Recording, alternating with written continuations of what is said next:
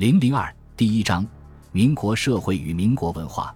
社会巨变与文化发展的新态势，在中国社会史上，民国算得上是最为混乱、最为动荡的时期之一。其文化变动之剧烈，内容之繁复，创新之活跃和影响之巨大，也为历史上所少见。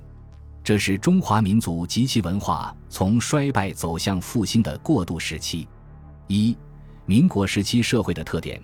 民国承接晚清，中国社会仍处在从传统向现代的转型阶段，政治、经济和社会生活都经历着一系列巨大的变化。其一是国家政治发生了重大变革，中国历史上破天荒出现了共和制度。辛亥革命推翻了腐朽的清王朝的统治，建立了资产阶级共和国，结束了中国两千多年的封建君主专制。使民主共和国的旗帜在中华大地上高高飘扬。虽然这一革命的胜利成果很快被以袁世凯为首的北洋军阀集团所篡夺，中国社会的半殖民地半封建性质并未因此而改变。新建立起来的民国最终沦为一块有名无实的招牌。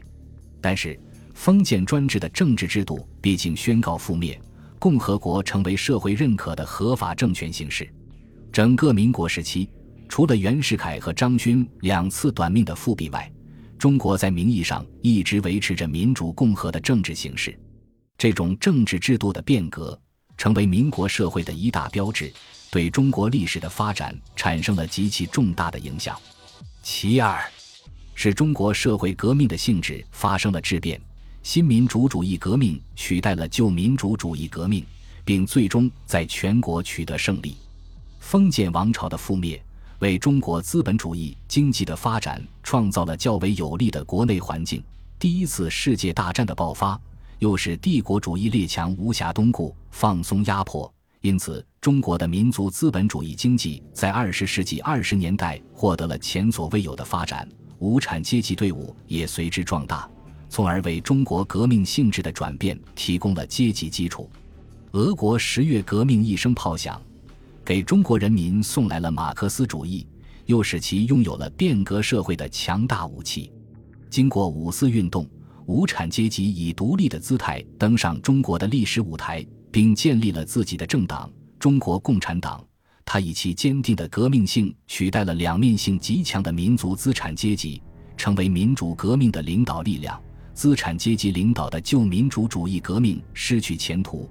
无产阶级领导的新民主主义革命应运而生，在中国共产党领导下，中国人民经过二十多年的浴血奋战，终于赢得了这一革命的胜利。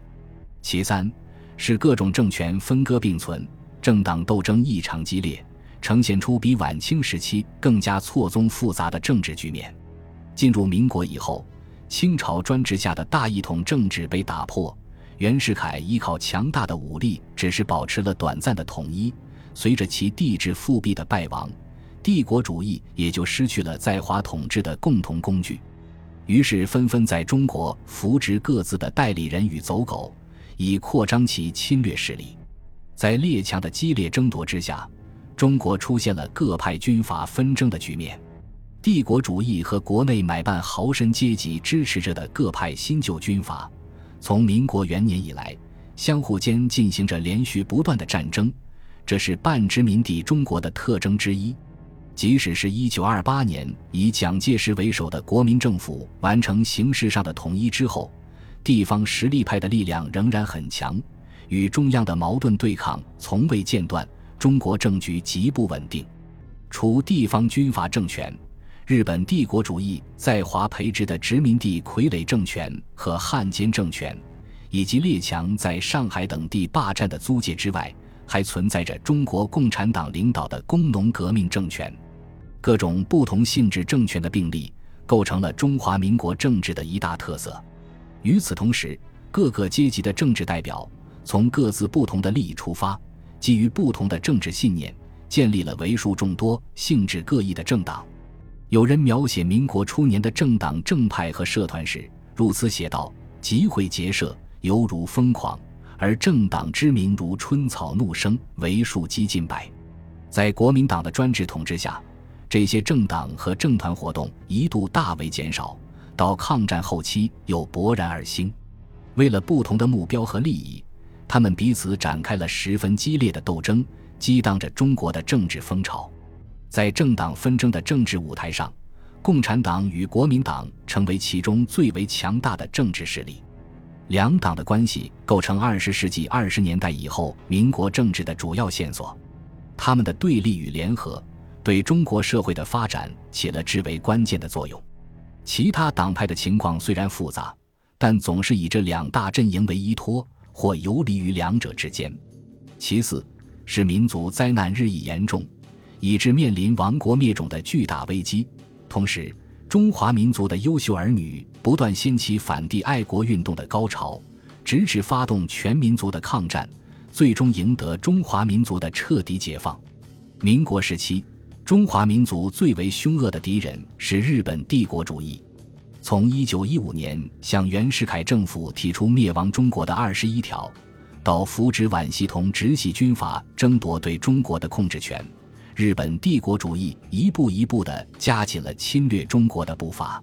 一九二九年，资本主义世界全面的经济危机爆发后，日本帝国主义更是变本加厉，直接发动了一系列侵华战争，先后制造了九一八事变、一二八事变。华北危机等震惊全世界的侵略暴行。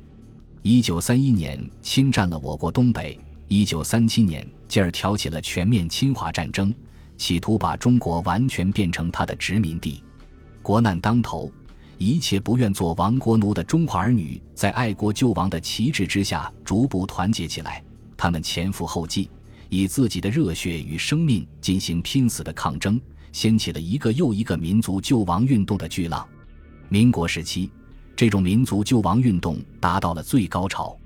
五四运动、五卅运动、一二九运动、抗日战争，构成了其中最为宏壮的篇章。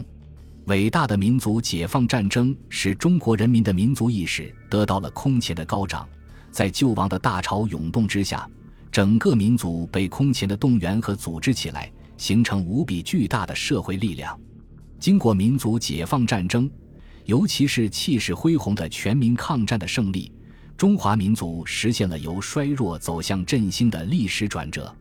其五使资本主义经济上有了进一步发展，同时半殖民地化程度依然十分严重，并出现了左右全国经济命脉的官僚资本主义。民国时期的经济依然是半殖民地半封建经济。一方面，中国的民族资本主义有了一定发展。并一度迎来自己的黄金时代，传统的自给自足的小农经济在市场经济的冲击下进一步解体。另一方面，区域性小农经济仍然占据着优势地位，尤其是一九二九年世界资本主义经济危机爆发后，各帝国主义国家竞相扩张在华的经济势力，加紧了对华的经济侵略。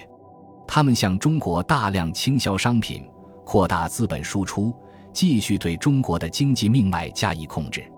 与此同时，随着国民党新军阀统治的确立，在中国社会经济成分中又产生了以蒋、宋、孔、陈四大家族为首的官僚垄断资本。他们依靠帝国主义的支持，凭借其政治军事权力，巧取豪夺，迅速集中了巨大财富。四大家族官僚资本主义是买办的封建的国家垄断主义。它是蒋介石集团统治的经济基础，帝国主义侵略和四大家族的掠夺，使中国民族资本迅速发展的愿望最终破灭，民族工业不断衰败，农村经济也日益走向破产，下层人民的生活极端困苦。在中国共产党的根据地，此期则出现了崭新的新民主主义经济形势，完全表现出另外一种经济景象。从地区经济发展水平来看，各地不平衡的状况也并未改变，整个经济发展水平呈现出由沿海沿江向内地、由东南向西北递减的格局，城乡差别十分严重。此外，社会流动的范围急剧扩大，频率迅速加快，也是民国社会一个极其显著的特点。除了大规模的长期的国内战争和反侵略战争的原因之外，它与交通工具的发展和传播媒介的改进也有密切的关系。民国时期，中国传统的社会闭塞状态得到了相当程度的打破，中外之间、城乡之间、各地之间、各民族之间、各阶级阶层之间，甚至一般男女之间的交往，都较以往大大增多，形成一种不可阻挡的趋势。特别是中外交往，在深度和广度上都超过了以往任何时代。中国更加融入了世界的政治、经济和文化体系之中。从某种意义上说，这也是传统社会迈向现代社会的标志之一。